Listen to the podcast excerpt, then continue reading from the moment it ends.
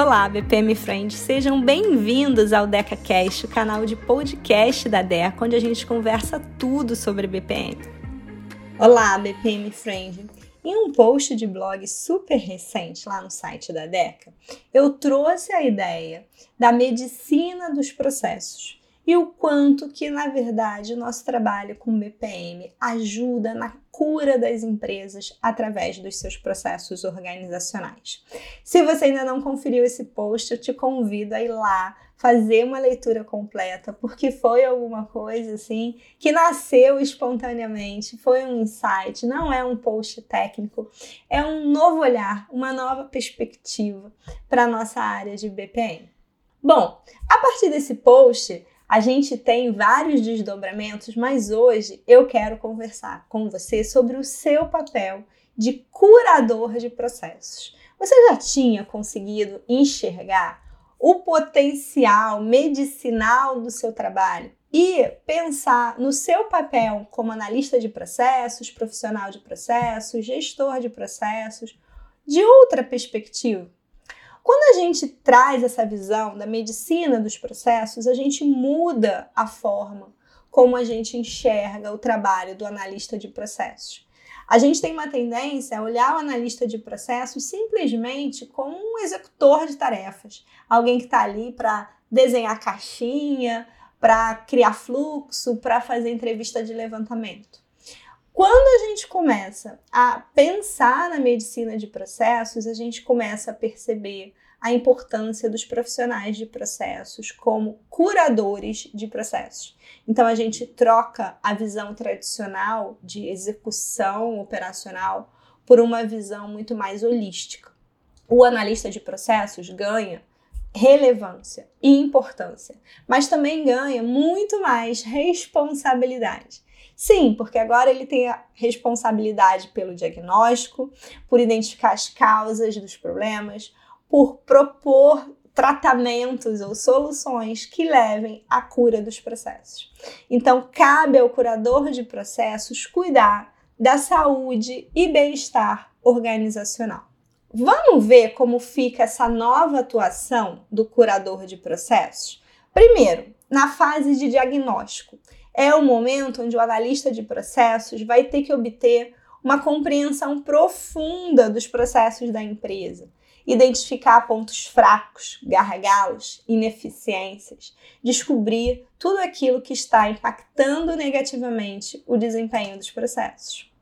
Assim como um médico pede, solicita exames para diagnosticar uma doença, o analista de processos vai também empregar técnicas de diagnóstico e análise para identificar os problemas nos processos. Já na etapa de tratamento, o que, que acontece? Com base no diagnóstico, o analista de processos propõe soluções para curar os processos adoecidos ou os processos afetados na empresa. Essas soluções podem envolver melhorias incrementais, redesenho completo de processos ou adoção de tecnologias inovadoras.